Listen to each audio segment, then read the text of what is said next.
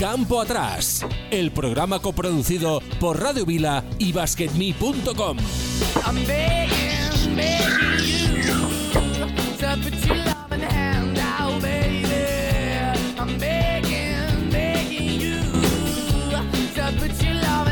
Hola, ¿qué tal? Muy buenas, 16 de mayo del 2022. Aquí estamos una semana más, campo atrás en Radio Vila, 90.8 de la FM y basketme.com, por YouTube y por muchos sitios más que nos podéis ver en cualquier parte del mundo. Hoy pasaremos el rato con el presidente de un club histórico. Un club que durante tres temporadas, de la 83 al 86, militó en ACB teniendo en sus filas a jugadores históricos de la talla de Wayne Bravender, de Kiko Villalobos, de Craig Diquema y de muchísimos otros más. Tras el descenso a Primera B, en el 91 desapareció de la alta competición, pasando a denominarse Club Juventud Alcalá. Hoy estará con nosotros Francisco Muñoz, presidente del Club eh, Juventud Alcalá, que milita en la Liga Nacional, con quien repasaremos su pasado, su presente y sobre todo su futuro. Mandamos como siempre un fuerte saludo a todos nuestros seguidores que cada vez sois más alrededor de todo el mundo y que ya sabéis que nos podéis seguir en Twitter a través de arroba Campo Atrás Radio y vernos en directo cada lunes por YouTube de 4 a 5 de la tarde, hora española, simplemente poniendo Campo Atrás Radio en YouTube. Así que nada, esto es Campo Atrás y aquí comenzamos.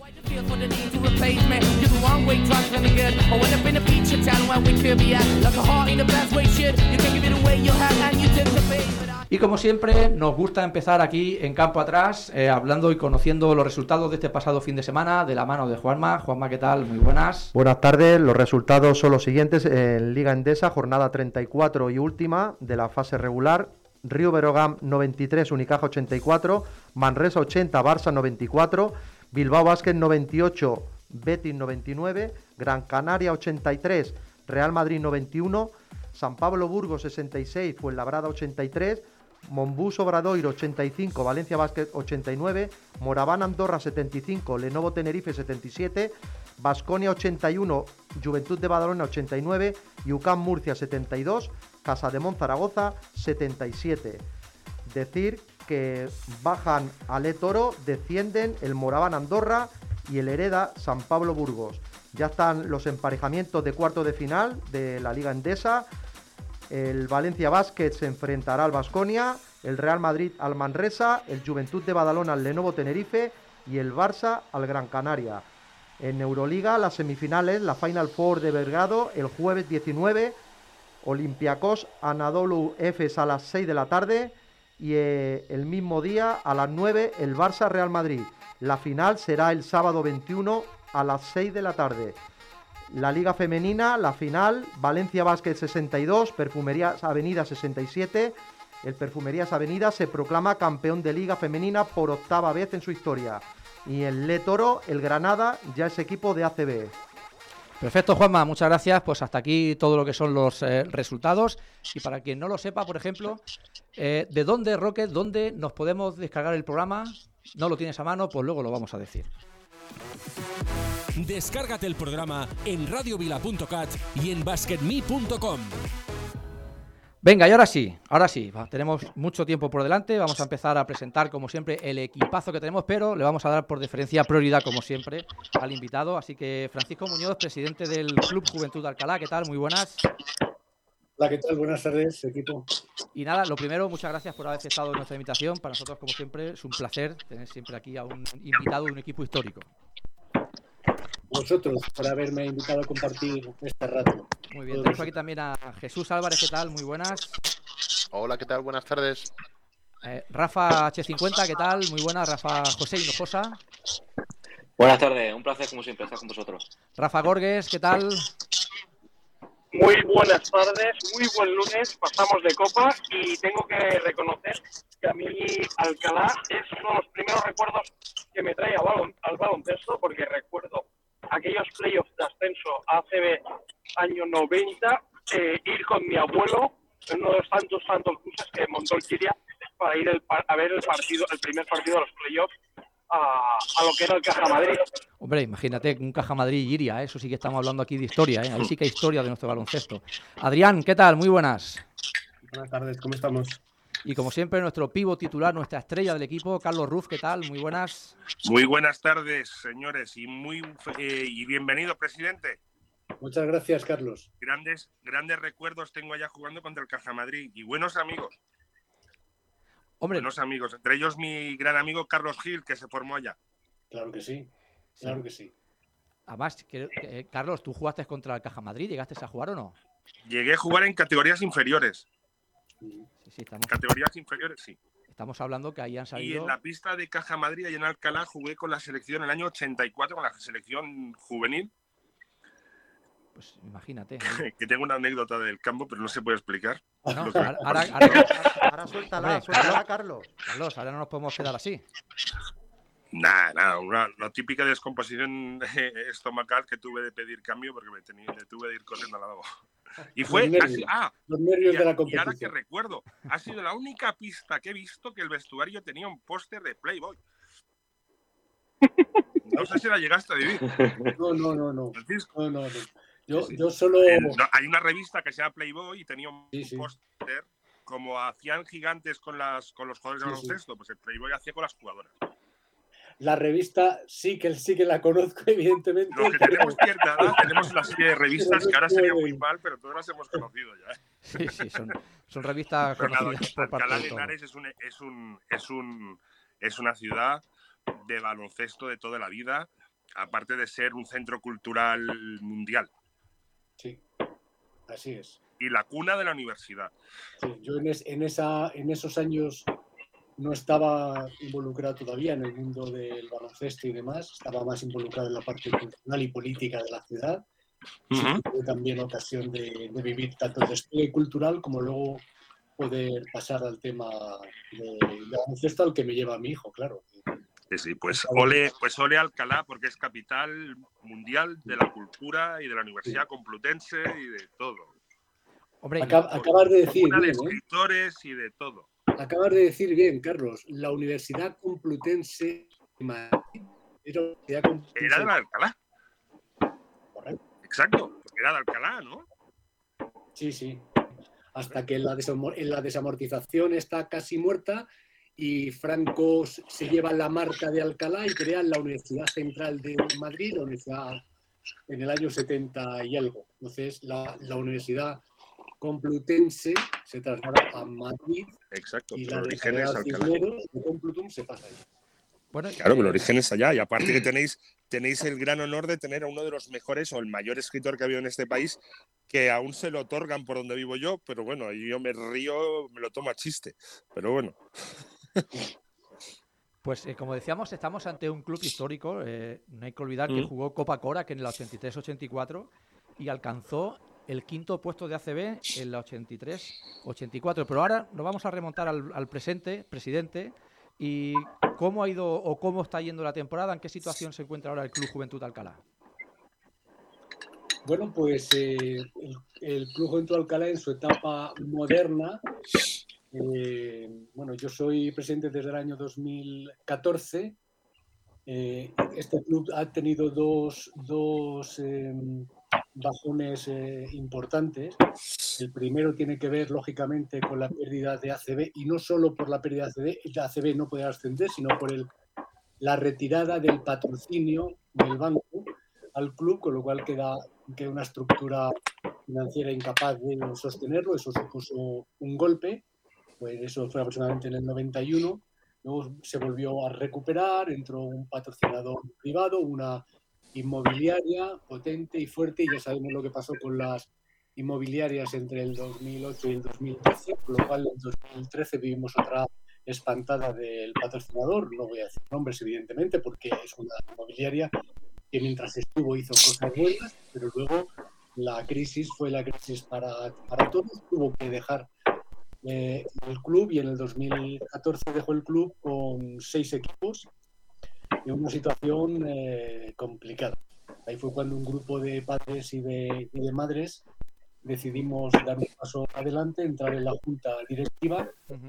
y poquito a poco hemos ido volviendo a ocupar nuestro, nuestro espacio y ahora mismo tenemos 18 equipos en federado, más luego tenemos 60 niños, niñas con discapacidad intelectual que juegan a baloncesto y fútbol sala, tenemos 25 personas en una escuela de baloncesto en silla de ruedas, tenemos un programa de básquet en los barrios para niños y niñas en riesgo de exclusión, lo cual, bueno, ahora volvemos a estar, eh, bueno, volvemos a, ser un club humilde eh, de ciudad que intenta hacer las cosas bien y, gracias a eso poder crecer. Como el año pasado tuvimos la suerte de tener plaza en primera, en primera nacional, y este año, si todo va bien, tener oportunidad de, jugarnos el ascenso a EVA. Aquí la verdad que tenemos a, Rafa eh, José Hinojosa que nos va informando y conocemos un poquito al Club Juventud de Alcalá. Eh, tenemos información del primer equipo y nos comentan por aquí que es verdad que vais a jugar playoff, pero que con la ampliación de equipos en, Liga EVA es muy posible que esté muy cerca ese ansiado ascenso. Eh, técnicamente sí, es decir, con la, con la sabéis que la Federación Española ha hecho una propuesta de reorganización de la, de la, Liga EVA a nivel, a nivel nacional para homogeneizar las diferentes normativas autonómicas que hay. En función de esa normativa, eh, debe entrar en vigor el 2000, la temporada 2003-2004. A Madrid, a la conferencia en la que jugamos, nosotros les, les toca aumentar 12 equipos más, 12, de los cuales 3 corresponden a Canarias, 3 a Castilla-La Mancha y 6 a Madrid. Eh, la Federación madrileña ha firmado un convenio bilateral con la española para adelantar eso a la temporada próxima, 2022-2023. Eso hace que las pruebas de ascenso a EVA este año, por ejemplo, eh, los cuatro equipos que jueguen la Final Four tienen ascenso a Liga EVA y aún así sigue habiendo dos plazas libres para ascenso. Esas dos plazas se tienen que distribuir primero para los clubes que lo pidan y entre los clubes que lo pidan el criterio es el de mérito deportivo. En este caso nuestro, nuestro equipo, nuestro primer equipo ha sido el primero en coeficiente en ranking de los dos grupos de la Liga Primera, primera Nacional con, lo cual vamos a estar ahí llamando a la puerta para poder jugar el próximo año en Liga. Bueno, siempre sería más bonito, por supuesto, conseguirlo en la pista, ¿verdad? Aunque lo sin, duda, sin duda. Es mucho más bonito. Sí, sin duda alguna. Nosotros tenemos este fin de semana el primer partido de cuartos. Y bueno, si se consigue. Más que, más que conseguirlo en la pista, porque para todo el club, desde los benjamines a, hasta arriba sería toda una ilusión poder vivir una, una Final Four. Y este año tenemos tres equipos capaces de hacernos vivir una Final Four, que es el sub-22 femenino, el sub-22 masculino oro y el Primera Nacional. Presidente, explíquenos un poco el proyecto en el que el Club Juventud Alcalá de baloncesto es pionero eh, en el deporte con personas con discapacidad física? Pues esa es una, esa, eh, desde, es una, es una de las señas de identidad que tiene este, este club desde siempre, desde el 91. Lo que pasa es que hemos venido reforzándolo de forma muy clara desde el 2014. Eh, nosotros somos un club deportivo, una asociación sin ánimo de lucro Creemos que el baloncesto es una herramienta que forma a deportistas, personas, y eso quiere decir a todas las personas que quieran hacerlo. Por ejemplo, os voy a decir algo que es, es una tontería quizá, ¿no? pero igual que muchos clubes de nuestro eh, de, de, esta ciudad o de Guadalajara, Madrid, eh, hacen pruebas de acceso para seleccionar a los jugadores, eh, nosotros no tenemos pruebas de acceso. En este club juega el jugador que quiere jugar. Porque todo el mundo que quiere jugar baloncesto tiene que tener una oportunidad para, para poder jugar. Seas bueno, regular, malo o estrella. Nuestra obligación es, jugar, nosotros hacer un equipo homogéneo y darte un entrenador que te permita disfrutar de, tu, de tu juego. Eso al margen de que si luego tenemos la, la suerte de formar jugadores buenos, entrenadores buenos y competir bien y podemos dar saltos de calidad, pues eso a más a más, ¿no? Eso, eso está claro, pero nuestra, nuestra filosofía principal es esa, es que todo el mundo que quiera hacer deporte y baloncesto en especial pueda hacerlo, y especialmente los que tienen más dificultades para, para, para, para. Os puedo decir que el Club de Alcalá es un club de buenas prácticas europeas. Nosotros fuimos seleccionados por la Unión Europea, distinguidos en este caso por, por la Unión Europea, como Club Europeo de, de, Buenas Prácticas. Hemos formado parte de un grupo de 15 clubes a nivel europeo de Austria, Hungría, Alemania, Noruega y Francia, que hemos puesto en marcha un grupo de trabajo precisamente entre clubes que nos une eso, ¿no? tratar de, de formar personas antes, jugadores y deportistas a lo largo de su trayectoria. Pues hombre, a mí no me parece ninguna tontería, todo lo contrario, me parece un gesto humano eh, que aquí hemos defendido siempre y, y, no será, no lo digo yo, puede decirlo cualquiera de, de, los que están en esta mesa, hemos defendido siempre el derecho a clubes de formación que todos los niños y niñas puedan jugar independientemente del nivel y todos con el mismo protagonismo. Esto es una de las cosas que hemos defendido aquí, con lo cual, esto que comenta eh, y que yo... Nosotros, nosotros eh, eh, tenemos este, equipo, este año equipos, no, no, no, voy a decir cuáles para que nadie se sienta mal luego, ¿no? pero equipos que sabemos que se han formado para que los chicos tengan oportunidad de hacer deporte y de que no hay ninguna expectativa de ranking, sino una expectativa de compañerismo, de amistad, de jugar juntos, de salir juntos el fin de semana, de hacer una actividad al margen de sus estudios y demás.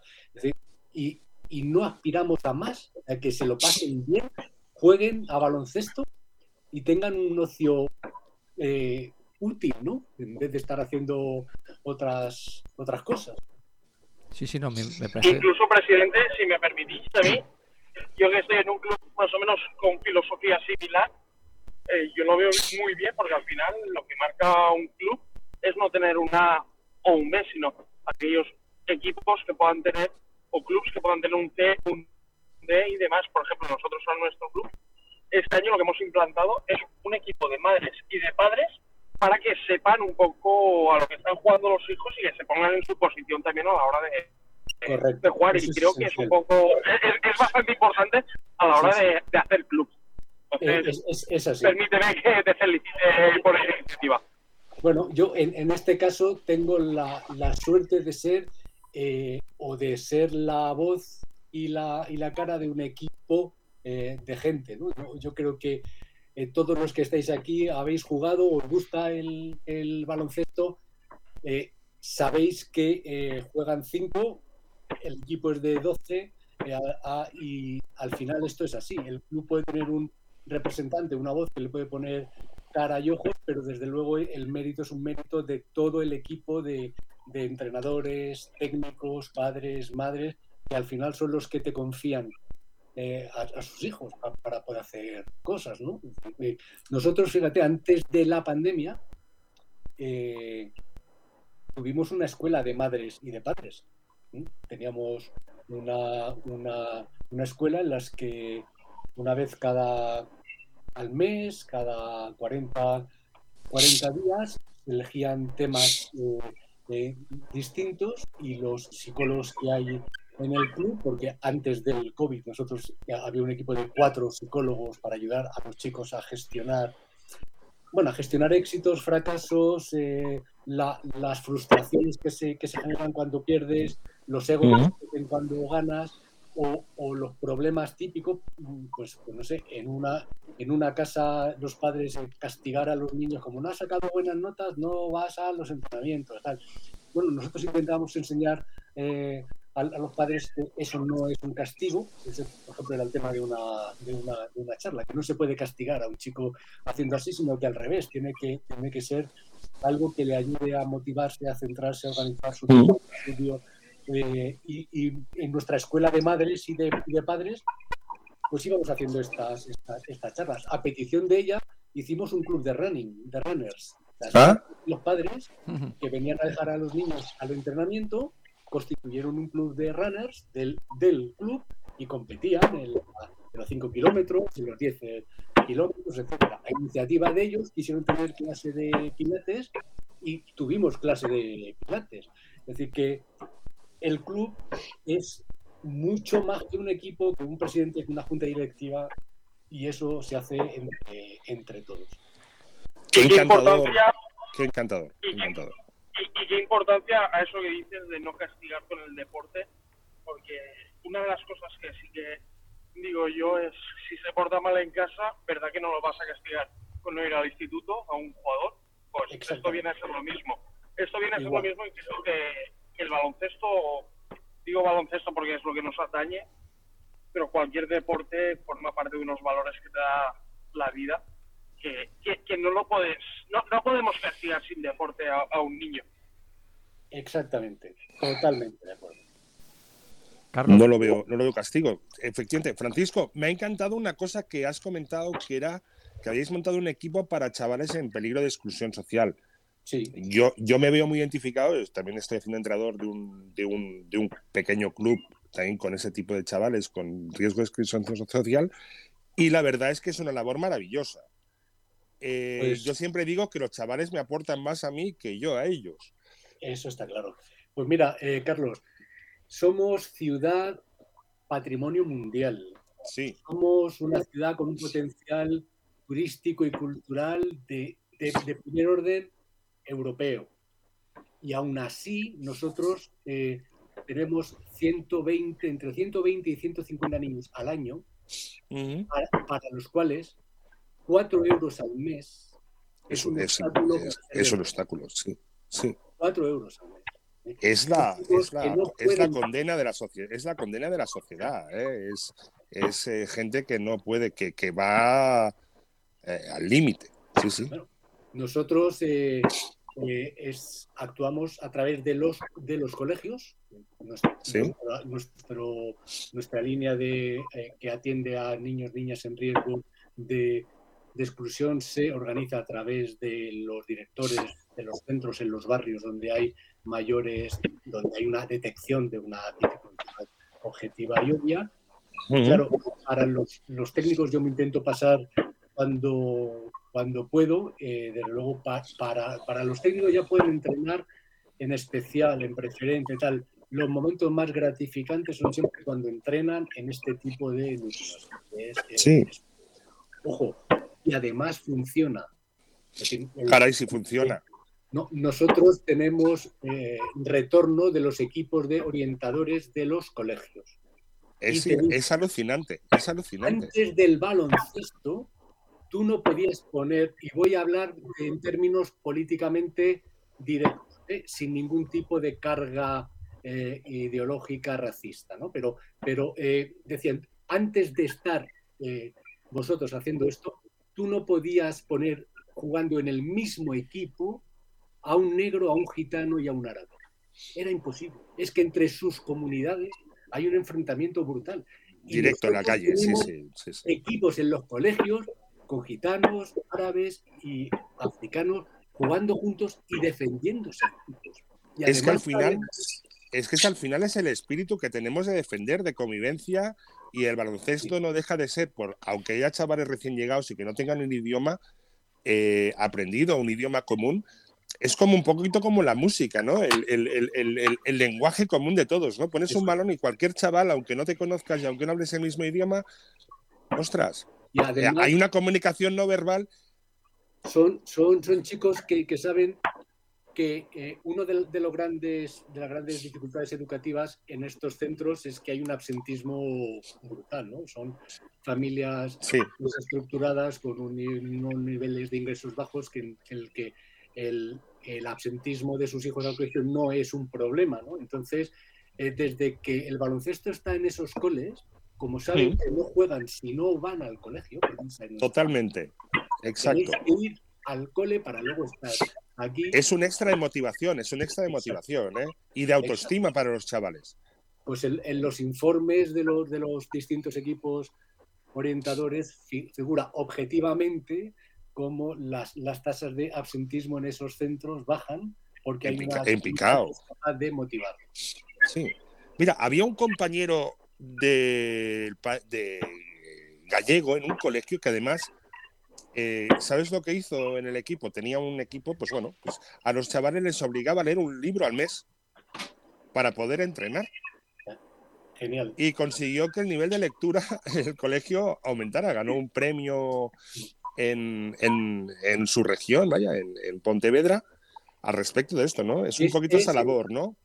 Encontrar el camino para llegar a estos El equilibrio, el equilibrio, ¿eh? porque al final las teclas a tocar, el deporte es muy motivador para los chavales, porque además eh, ellos, ellos, aprenden a, ellos aprenden a que con el esfuerzo y con la motivación y con el compromiso se logran cosas.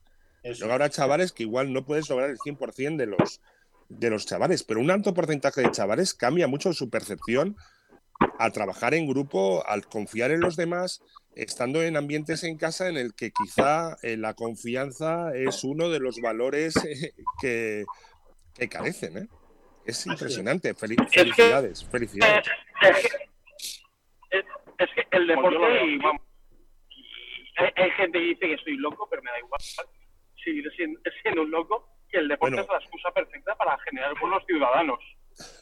No es noticia, Rafa. Eso que estás loco no es noticia. O sea, es, es comunicación, es confirmación, básicamente. Sí, pero es, eh, pero es, es así, ¿eh?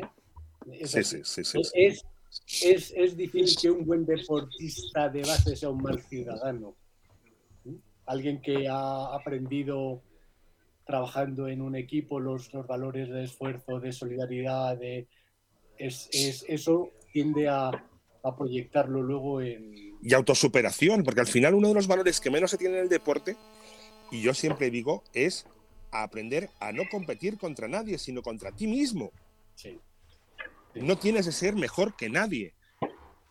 Has de ser mejor que tú mismo, la autosuperación, y que si quieres, puedes hacer lo que, lo que, lo que tú te, los objetivos que tú te marques. O sea, por yo a los chavales les explico, oye, porque vosotros tengáis unos padres eh, de tal manera, no te- estáis marcados para ser igual que vuestros padres. Vosotros patrulláis vuestro propio barco y vosotros decidís vuestro futuro. Sal fuera, a Sí. visitar directo.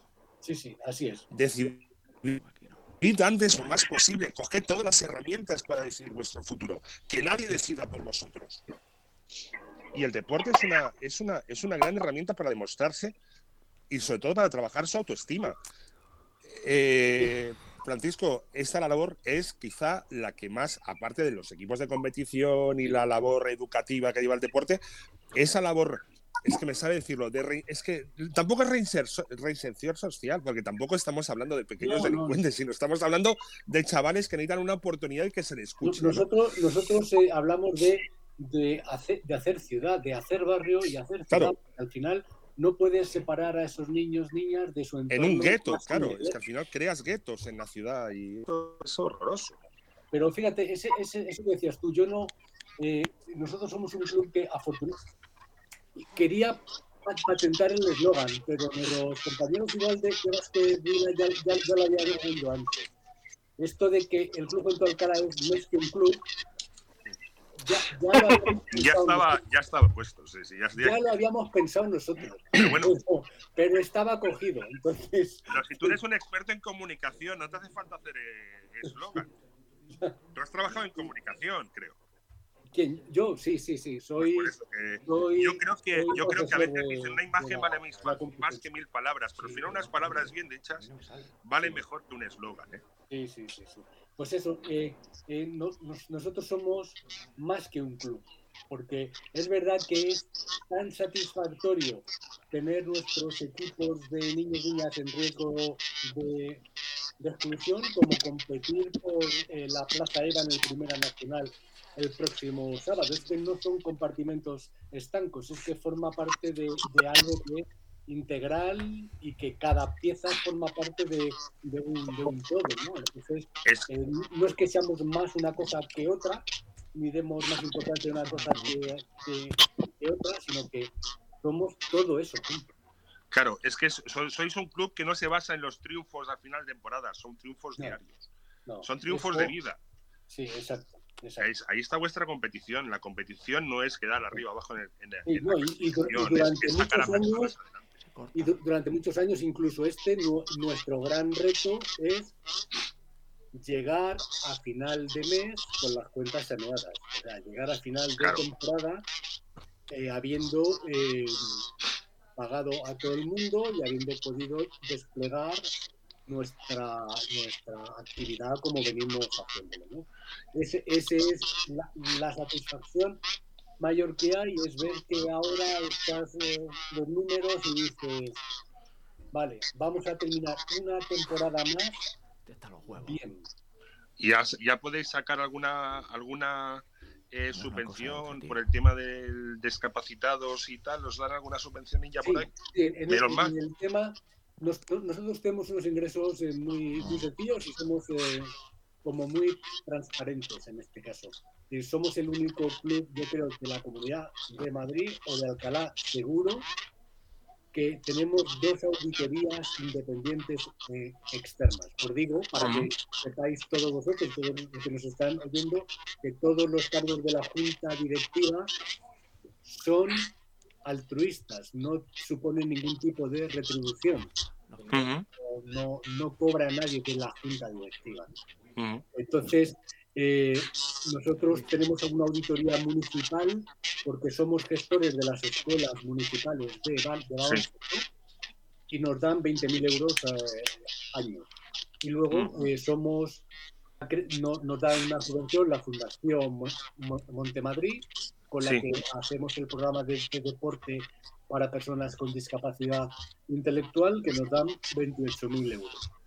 Entonces, estos son los dos eh, ingresos, pero además son finalistas. Es decir, nada de este dinero va a pagar estructura de club, sino que el de escuelas paga el trabajo que hacemos en las escuelas, el de diversidad funcional, el de proyecto Fundación, paga exclusivamente esto, y las cotas de los, madres, de, los padres, padres-madres, es lo que paga el coste exacto de lo que cuesta inscribir un equipo, pagar al entrenador, los árbitros federativos y demás. Así conseguimos que haya un equilibrio y, no, y no, haya ningún. O sea, eh, presupuestos al.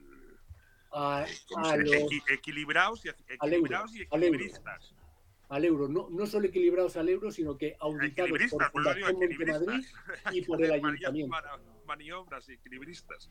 Muy bien. No nuestras cuentas son claras y transparentes en ese sentido. Perfecto. Pues yo una de las cosas que quería comentar es las ayudas a los clubes de formación, que ya lo has comentado. Y un, claro, cuando recibes ayuda, recibes un dinero, tienes un club eh, bastante grande, como estamos comentando. ¿Cómo se gestiona toda esta economía? Es decir, podemos, dicho de otra manera, eh, ¿se puede llegar a final de mes? Eh, difícil. Es decir, eh, nosotros aspiramos al equilibrio. Es decir, a que a final de temporada ingresos sean igual a gastos. tenemos que medir cada decisión hmm. económica. Es decir, aunque sean 250 euros para renovar los protectores de tableros de Primera Nacional, todo eso hay que medirlo y ver si se, si se puede hacer o no. Claro, siempre hay algún imprevisto y alguna historia. claro, El, el, baloncesto de, de, base de formación tiene dos grandes problemas. Uno es el de siempre, que es la financiación. ¿no? Pero bueno, con el, con el modelo que, que, que nosotros, eh, con el que nosotros funcionamos, eh, de ir exactamente al coste del servicio y que los padres pagan exactamente lo que, lo que cuesta sin buscar el lucro, eh, hacemos que con cantidades relativamente bajas, unos 380, 390, 400 euros, pues, eh, pagan, digamos, toda la temporada eh, y entonces eh, el, resto, pues eso es equilibrio. Y sí, porque luego ayudas públicas, en realidad no hay tantas. Nosotros, el que quiera depender de las, de las subvenciones y demás, eh, no, hay, no, hay, opción. Y luego el otro gran problema del, deporte base, del básquet también en este caso, que es lo que nos eh, lo que estamos hablando hoy, son las eh, instalaciones. No hay infraestructuras en general deportivas para acoger el deporte de, de formación que hay. Por ejemplo, en Alcalá hay un déficit claro de, pistas de baloncesto, solo para los clubes que ya hay, con los equipos que ya hay, y ya es deficitario. Nosotros tenemos la suerte de, de tener instalaciones, entre comillas, propias. Eso es un lujo. Solo tienen el Real Madrid y nosotros. y, y, en este sentido, que gestionar la economía, ya nos has explicado un poco cómo lo hacéis, los clubes de formación, las ayudas que recibís. Eh, ¿Qué cambio hay si se confirma finalmente el ascenso a EVA en este sentido? Es decir, mayores ayudas, pues mayores gastos. Es decir, el equilibrio que al final es igual o cambia algo. No, eh, tiene que, cambiar eh, algo para que todo siga igual, que decía aquel. Es decir, sí, porque el, proyecto EVA no puede poner en peligro el equilibrio financiero y social del trabajo que viene haciendo el club hasta ahora. Eso, eso hay que, tiene que estar a salvo de cualquier veleidad de, no, yo quiero jugar en EVA para ir pensando hacia arriba. No, bueno, es que está muy, muy bien. Eh, soñar es gratis, pero, es, que nosotros vamos a intentar crear un portafuegos entre lo que es la estructura de club de base y la estructura semiprofesional y profesional. Estamos buscando con qué instrumento. Es verdad que estamos buscando 60.000 euros, que, lo que nos cuesta, es lo que nos costará jugar, ¿no? Que puede haber algunas ayudas municipales de autobuses o transporte, tal, sí, pero en, realidad hay que buscar patrocinadores, que hasta ahora el club no tiene patrocinadores, tiene dos pequeños eh, patrocinadores en escuelas pero em, habrá que buscar ingresos extraordinarios para hacer un proyecto extraordinario, con una estructura de, gestión extraordinaria que sea estanca e independiente y no contamine ni arrastre todo el, proyecto social y deportivo que hay Esto o sea, que sí que tiene que haber cambios eh, sustanciales. Pero entiendo que lo que no se contempla en, en ningún caso. ¿Y Rafa? Sí, sí, que muchos clubes de EVA, yo que tengo conocimientos y más por aquí, por la zona de Valencia, han tirado al traste sus canteras por intentar financiar eh, con, con el dinero de la cantera los equipos EVA.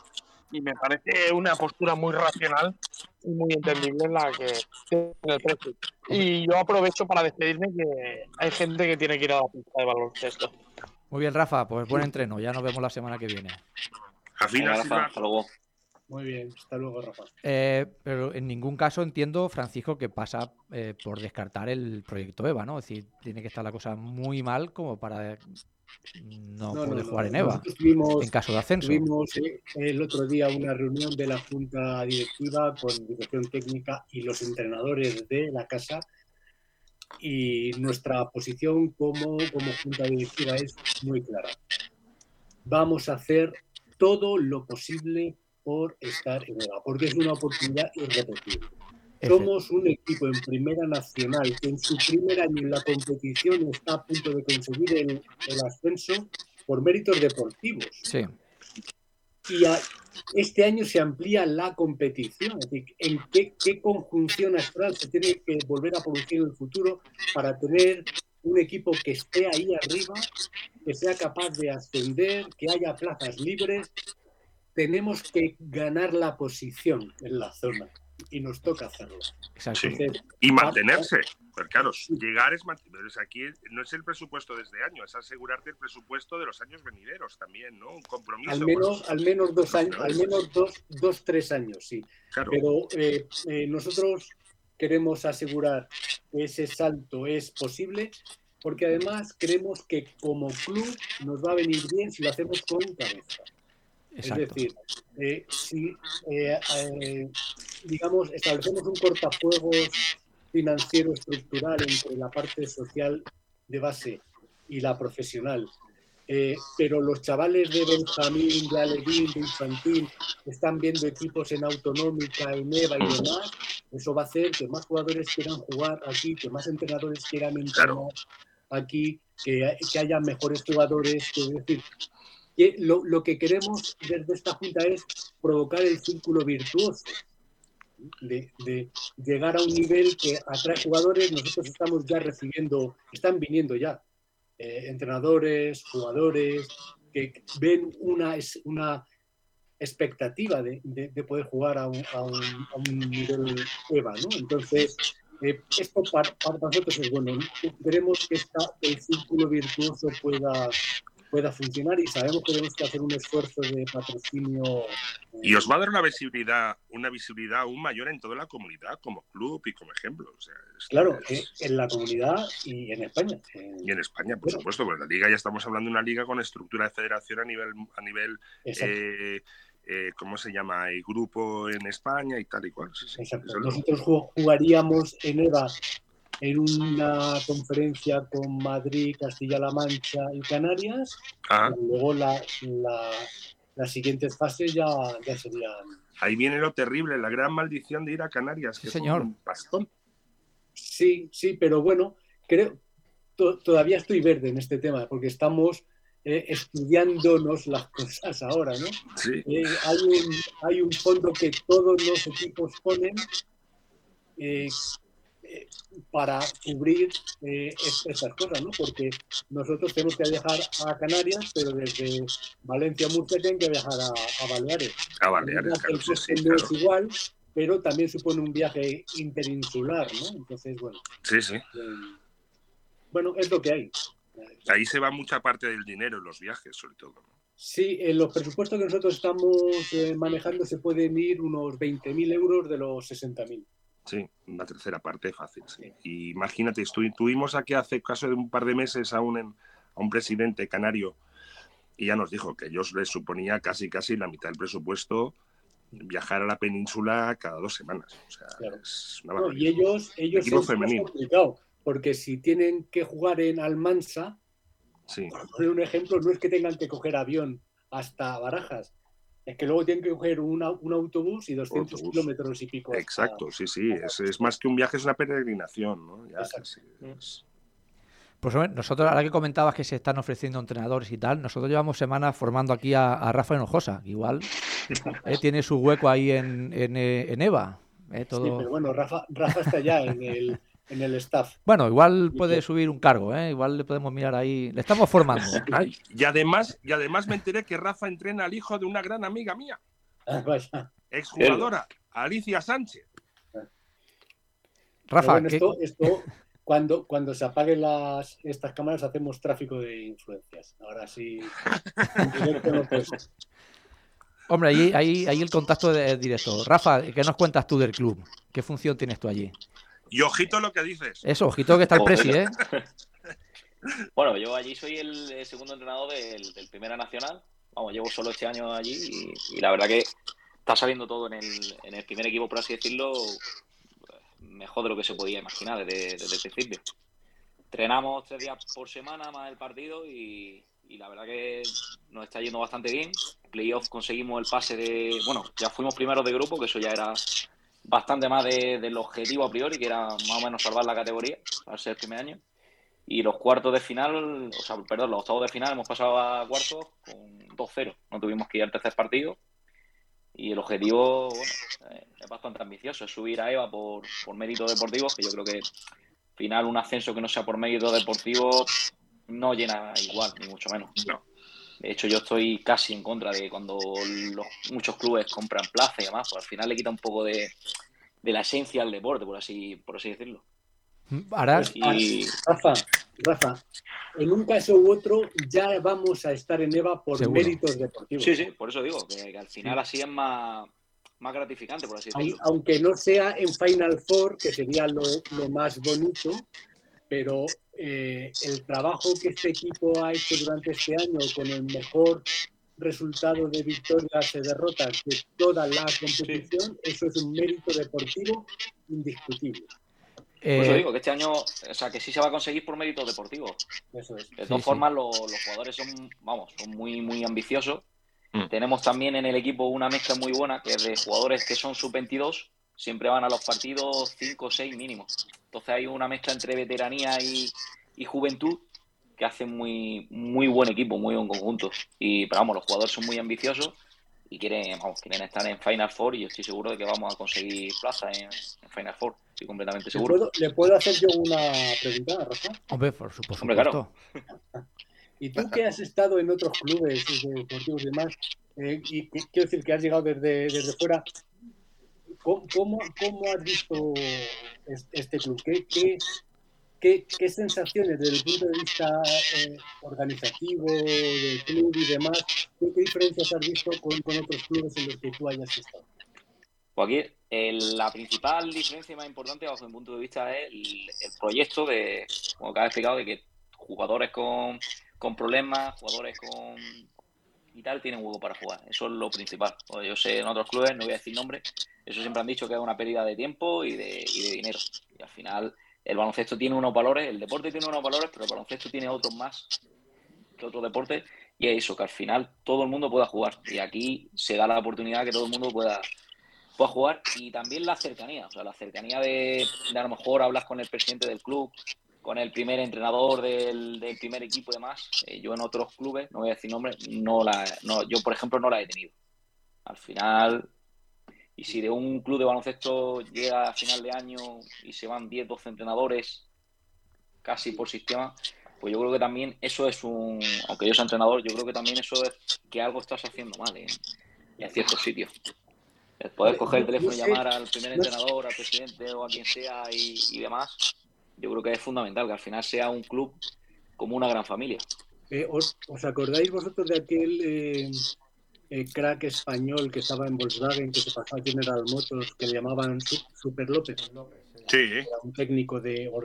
Este hombre, eh, en, las, en las clases de, de liderazgo que yo he dado por mi función de docente en la Complutense, este hombre eh, decía algo que yo siempre he sacado en práctico en las organizaciones en las que estoy. Este hombre, Su- Superman López, decía que cualquier organización que entre en el punto en el que se toman las decisiones y la ejecución, si hay más de tres saltos, es una organización ineficiente. Entonces, esto hace que, que nuestra or- organización, desde la toma de decisiones que es junta directiva, presidente, a los técnicos, en medio solo haya un único paso. Con Ujú. una filosofía de, mm, bueno, estamos todos los días en el club, en la pista, hablando y demás, con, con- con lo cual eso eh, facilita mucho esa sensación que dices tú, tanto con los entrenadores como con los padres, con las madres y demás, ¿no? Decir, que, que haya una capacidad de, de- de poder eh, resolver directamente cosas sin que haya una estructura orgánica, jerárquica y vertical que no tiene sentido. Exacto, eso yo, yo Pues- creo mucho en eso y es fundamental, ¿eh? O ver, por ejemplo, eh, también se me lo permití, eh, prácticamente la totalidad de los días que a lo mejor entrenar en Primera Nacional, ver al presidente, yo eso lo he visto pocas veces en otros clubes. De tú estás entrenando tu equipo, a lo mejor el presidente del club lo ve una vez cada tres o cuatro meses. eso no Y existe. dices, joder. Dices, Solo mira, este es el presidente, que lo vi en, un- Sí. en una foto. o- exactamente, pues es lo que- claro. Cuando un equipo va ganando. está Solo claro están que- en las finales que se y va a no a todas. todo mundo, ¿no? Bueno, tenemos un ejemplo de este fin de semana muy claro, ¿no? Sí, Sí, bueno, en Burgos quizá, ¿no? Sí, a ¿O mí no? lo, lo de Burgos Sí, es el de Burgos. Quizá Tenemos rodillas ejemplo jugadores claro. por el descenso. Sí, sí, sí. que por privado hemos hablado largo y tendido sobre el tema de nuestro amigo de Burgos y madre mía. Sí. Yo creo que una imagen completamente lamentable y que daña y que daña al baloncesto. Es el ejemplo a evitar, no solo porque daña el baloncesto, sino porque humilla a sus propios jugadores. Para mí lo peor de todo Sí, es humilla- la humillación. Está incapacitado para no solo para, el de- para el baloncesto, sino para el deporte.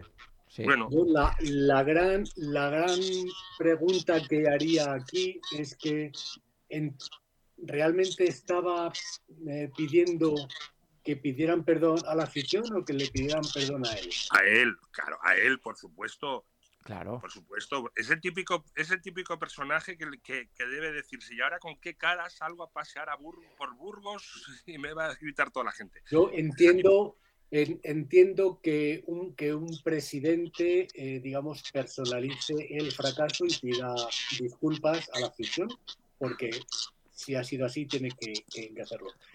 Pero creo que es, eh, lo- los gestos excesivamente histriónicos quizá ocultan otras cosas que no son tan... Otras carencias, ¿eh? Otras carencias. Pues nada, que para él el equipo es un juguetito y los jugadores son su juguetito.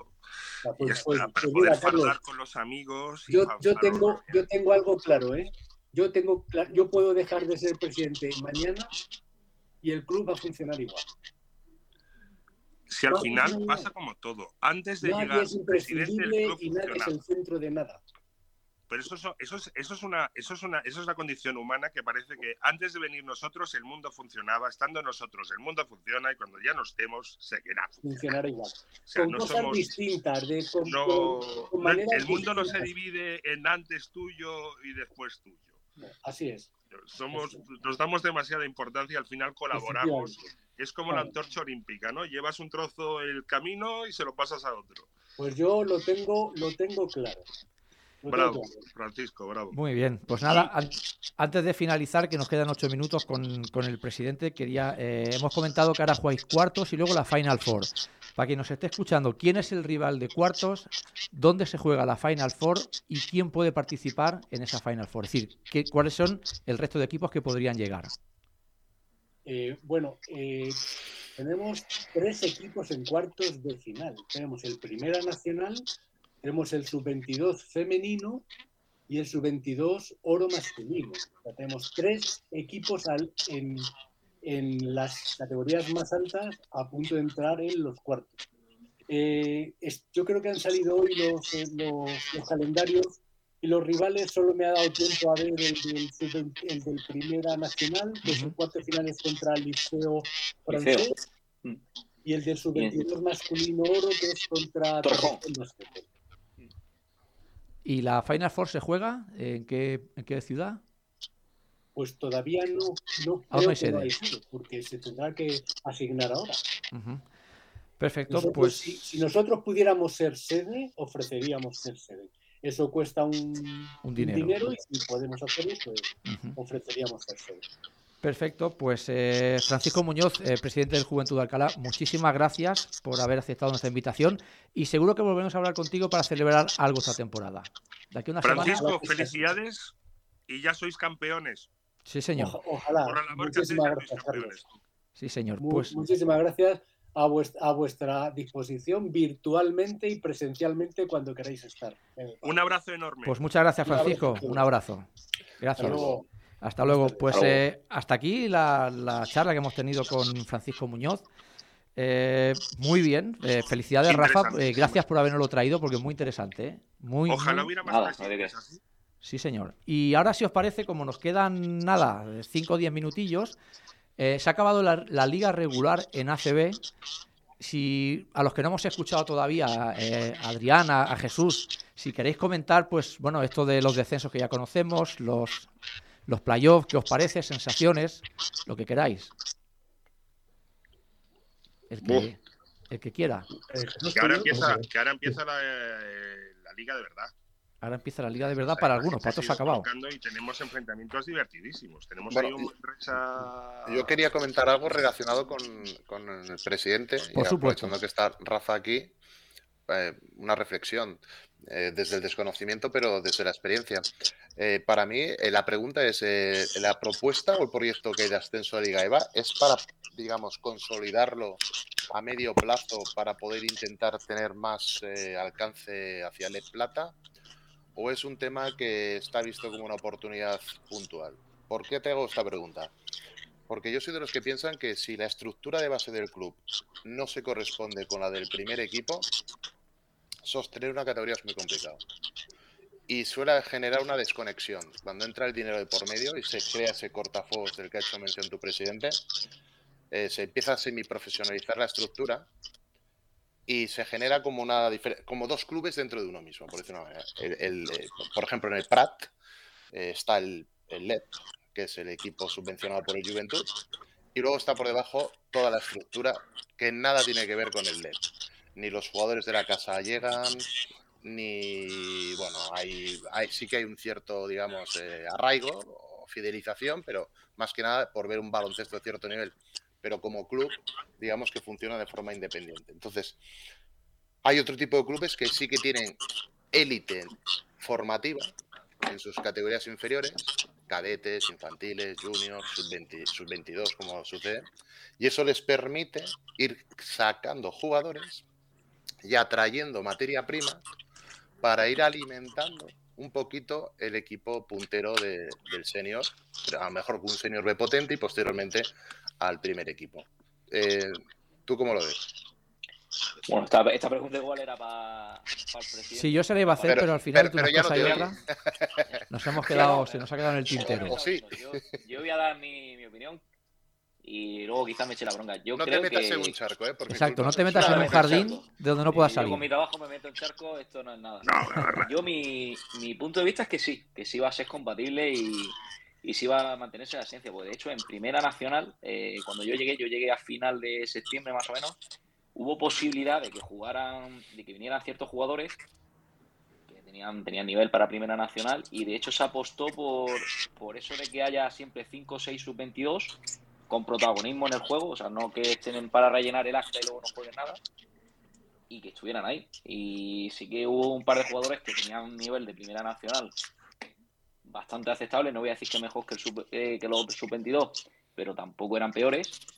Y se apostó por, por eso, por tener siempre 6 sub-22 entre los 12 convocados, con protagonismo en el, en el juego y en los partidos, en vez de traer ciertos jugadores. Y yo creo que sí, que también en, si quieres, obviamente, el primer año y segundo tienes que intentar, pues eso, conocer la categoría, salvarla, antes de, de ir a por Les Plata. Que, oye, que a lo mejor empieza el año Neva y ves que puede ascender, pues obviamente vas a intentarlo y vas a ir al máximo. Pero yo creo que sí, que se quiere tener esa cercanía de, de los jugadores que puedan llegar al primer equipo, que en otros clubes que tienen, que tienen equipo en EVA en Madrid, que hay bastante, que no tienen nada que ver el primer equipo con luego el junior o con el o con el senior B, por así decirlo, que no van a tirar de esos jugadores nunca.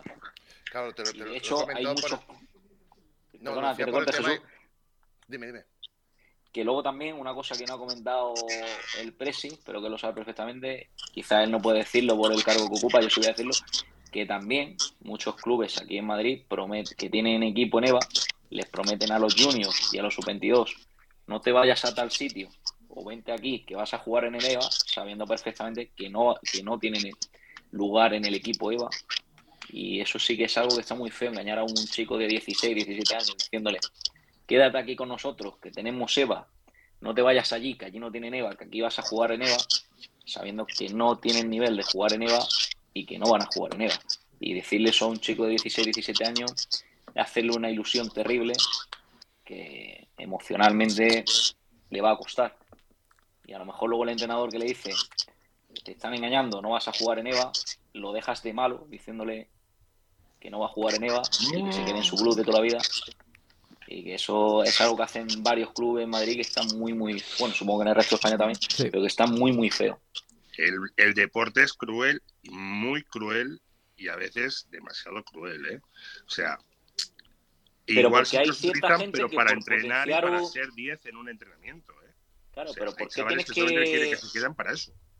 pero por qué tienes que engañar, esto ya lo digo como a modo de reflexión, a un jugador diciéndole, quédate aquí que aquí EVA y vas a jugar en el EVA el año que viene o vas a tener minutos este año para tener un buen junior, cuando a lo mejor tú puedes decirle, quédate aquí, que vas a tener un entrenador que es súper bueno, que vamos a dar de, vamos a dar instalaciones, vas a, vamos a entrenar lo que haga falta y tal, y quédate aquí que este junior va a estar bien. Siempre a los pobres, a los pobres chavales y a los pobres jugadores, sea quien sea, eh, les van a meter pajaritos en la cabeza. Siempre, en todas partes se ha hecho toda la vida, toda la vida se hará Mm. y depende del propio jugador su decisión. O sea, todo el mundo te va a vender una moto a principio de temporada. Todos. Pero a un chaval de 16 Oh. años eh, eh, es, es muy mani- pueden ser muy manipulables y puede influir mucho en él. Diciéndole, Bueno, hay gente sin escrúpulos, véndele, ¿eh? véndele- véndele tu proyecto de, de equipo junior, aunque sea un junior B, C, que esté en una de las categorías más bajas, diciéndole, mira, es que el entrenador es bueno, hemos conseguido buenas instalaciones, buenos balones, vamos con vosotros a apoyaros, tal. En vez- pero es mucho más fácil, en vez de pelearte por conseguir balones, eh, sitios para entrenar, como ha dicho el presidente, que, que en Alcalá hay los que hay, eh, es mucho más fácil decirle, no, venga, que vas a jugar en el EVA el año que viene, o incluso este año vas a entrenar y vas a tener algún minutillo, en vez de pelearte con, con el del polideportivo para conseguir más, eh, más horas o conseguir mejores balones. Bueno, Lo fácil Eso es uno de los lo que es. motivos porque los chavales después a los 18 dejan el baloncesto. Claro. Efectivamente. la frustración, el que qué aburrimiento, yo pensaba sensación de fracaso. Efectivamente. Sí, sí. Es el final, es el final para los chavales, muchos chavales dejarlo cuando tienen más compromisos estudiando o algunos entran a trabajar y tal, ya no tienen tiempo. Pues eso es uno de los Es así. la desmotivación final. Claro. Bueno, pues como Chicos, Sí, me yo me tengo muy a mi pesar que dejaros, sí, porque ahora viene una parte interesante que es Sí, comentar señor. los playoffs y tal. Sí, señor. Vamos a estar cinco minutos para comentar unos, unos playoffs, si os parece. Eh, Carlos, si Yo te tienes que marchar. voy tarde. Perfecto. Pues nada, contigo Un nos vemos la semana que viene. Vamos hablando. Un abrazo Otro. y saludos a Canarias. Hombre, por supuesto, nuestro amigo Mar. Hasta luego, Carlos. Hasta luego. Pues nada, si os parece, con los que nos quedamos, alargamos cinco minutitos más, que nosotros también en breve tenemos que marchar, que tenemos un asunto. Eh, el tema de playoff y los descensos. Lo de, lo de Andorra creo que fue muy cruel, eh, a falta de, de menos de un segundo la canasta de Shermadini. Lo de Burgos creo que fue lamentable, ya lo hemos comentado, la actuación del presidente. Y como decía Carlos, quedan unos cruces muy, muy, muy interesantes de muy buen baloncesto. Eh, hacemos así un repaso rápido. ¿Cómo lo veis? Si te parece, empieza tú, Adrián, que hoy no te hemos escuchado nada. Eh, hacer tu primer comentario, tu primera reflexión y luego pues eh, ampliamos. Con, con invitados así es, es, Es difícil, mejor sí, sí. escuchar veces. Por supuesto.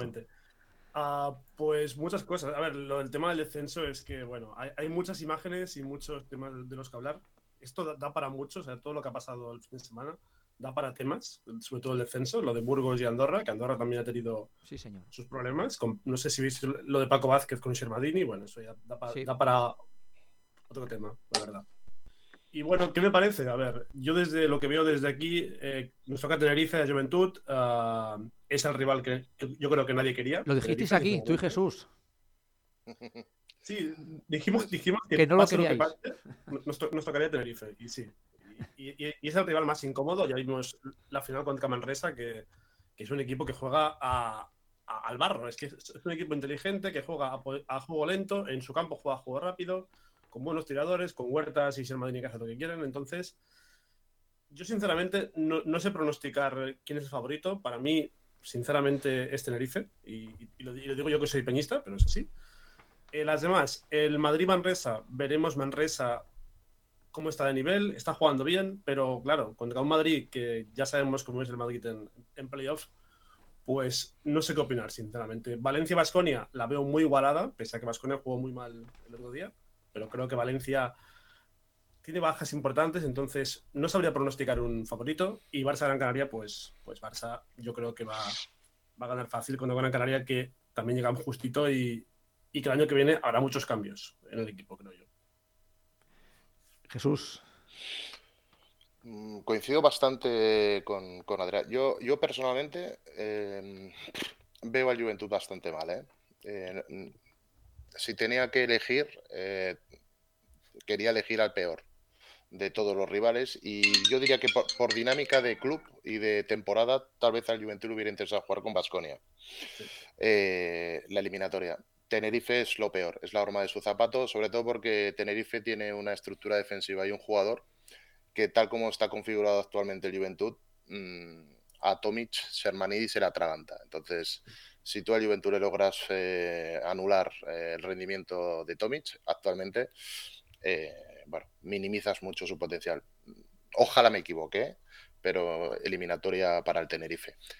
Respecto a las otras tres, yo creo que la eliminatoria Madrid-Manresa, Barça-Gran Canaria puede, puede, puede estar condicionada por lo que suceda en la Final Four.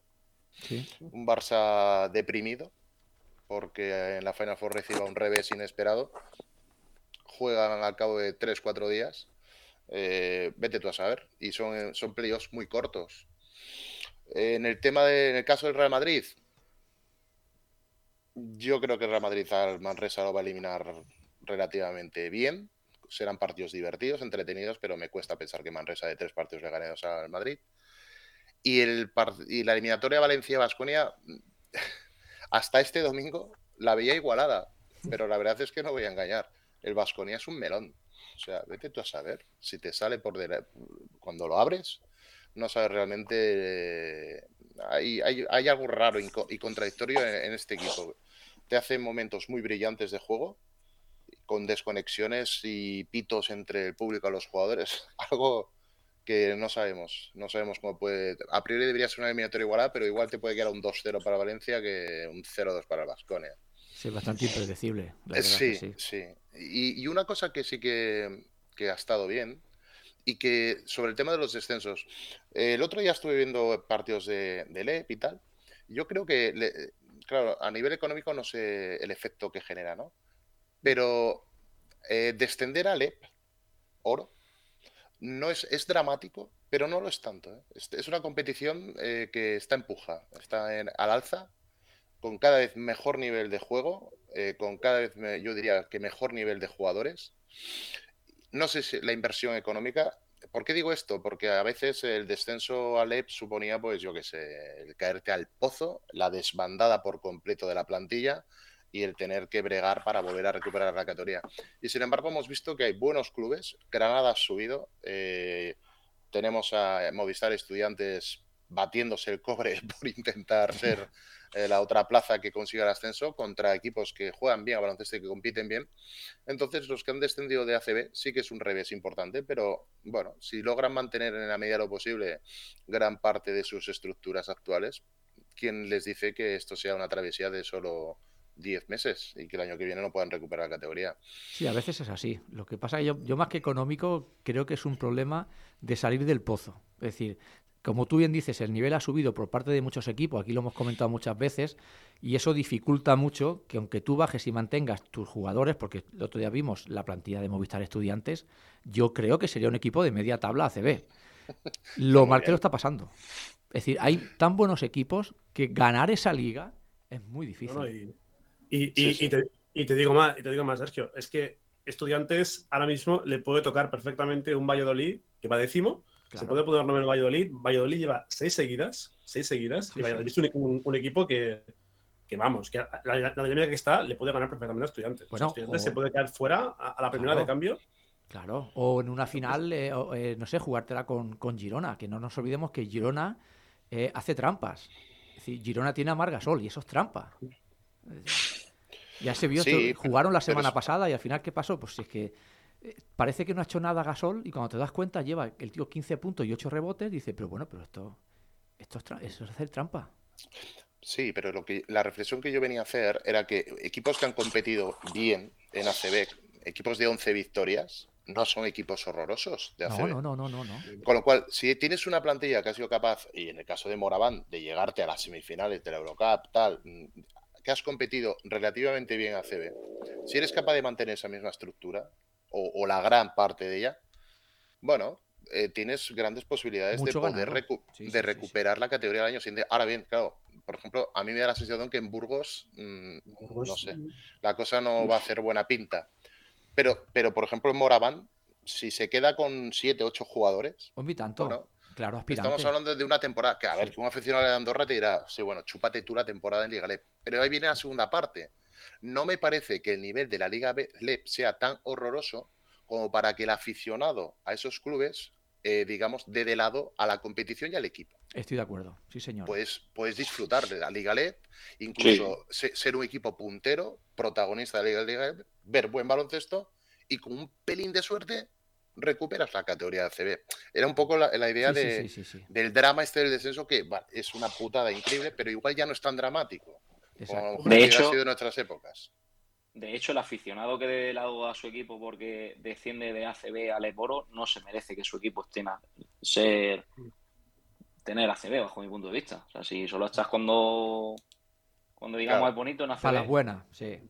Exactamente, si solo estás en las buenas no, no te lo mereces. Y nada, ahora sí vamos a ir acabando y como último ya punto del programa me gustaría que Rafa nos explicase cómo se ha vivido el ascenso de Granada, nuevo equipo ACB para la temporada que viene, eh, cómo la vivió la ciudad, cómo la vivió él y bueno, y cómo se encuentran los nazarís. Yo por desgracia lo he vivido a, la distancia. El viernes en el entrenamiento de mi equipo, el sub-22, tenía la tabla expuesta con, con el partido. Les dije, hoy lo prioritario es esto, eh, ver cómo acaba, cómo acaba el partido. fue, bueno, el partido fue un paseo, ganó de 42 granadas, si no me equivoco. La verdad que el año pasado nos llevamos al varapalo, porque parecía que estaba ya hecho con el 1-0 a Breogán. Teníamos dos bolas de partido, por así decirlo, allí y aquí, y perdimos las dos. De hecho, el tercer partido en Granada, que estaba todo preparado para el ascenso, nos dieron un, repaso. Bueno, Al pues, final, eh, pues, bueno, el- es el éxito de, de un equipo pequeño que empezó en Primera Nacional ta- tras desaparecer el CB Granada. Fue subiendo poquito a poco y creo que es merecido. Creo que Granada se merece, se Por merece supuesto. ACB. De hecho, este año ha conseguido bastantes récords el Les Boro de asistencia de público, a lo que me refiero. Que creo que eso ya no es solo bueno para Granada, sino que creo que es bueno para el baloncesto en general. y tanto. Que Granada haya llenado prácticamente todos los partidos el, Claro. el pabellón. Es Plaza CB. Eso creo que es bueno para el Sí, baloncesto. señor. y pues todo el mundo de Granada, pues estamos muy contentos de, de volver a tener 10 años después equipo en, en ACB y esperemos que se haya aprendido de los errores del pasado, de una mala gestión económica que fue al final con la crisis y, y demás. Esperemos que se haya aprendido de eso. Y Granada al final, bajo, si me lo permitís, yo supongo que los conocéis todos, yo el mejor center que he visto en Europa fue Curtis Borchar en, en Borja, Granada. no- Claro. Y tanto. Borja, lo hemos dicho muchas veces, si hubiese tenido las rodillas bien, no lo hubiésemos visto en Europa. Eso No, nunca, nunca, nunca. Pues nada, pues hasta aquí os dejamos eh, hasta la semana que viene. Esto es Campo Atrás. Jesús, muchas gracias. Adrián, Un placer. muchas gracias. Un placer enorme. Y Rafa, muchas gracias. Hasta la semana que viene. Hasta la semana que viene. Y de fondo, con la canción de Slobo que ahora está de moda, os dejamos hasta la semana que viene. Feliz lunes y feliz semana. Hasta luego, adiós. Corazones, solo existe una, una limitaciones. Yo no me quepo, me toca mostrárselo. Take a video, I just want more, more, more, more, more. Booty hypnotic, you want more, more, more, more, more. Voy a bajarlo, solo, lo, Vell mig, una gran carpa tota ratllada de blanc i vermell. Benvinguts al Circ Petit. Obre la porta, man del dimoni! Sí que tens la meva elefanta!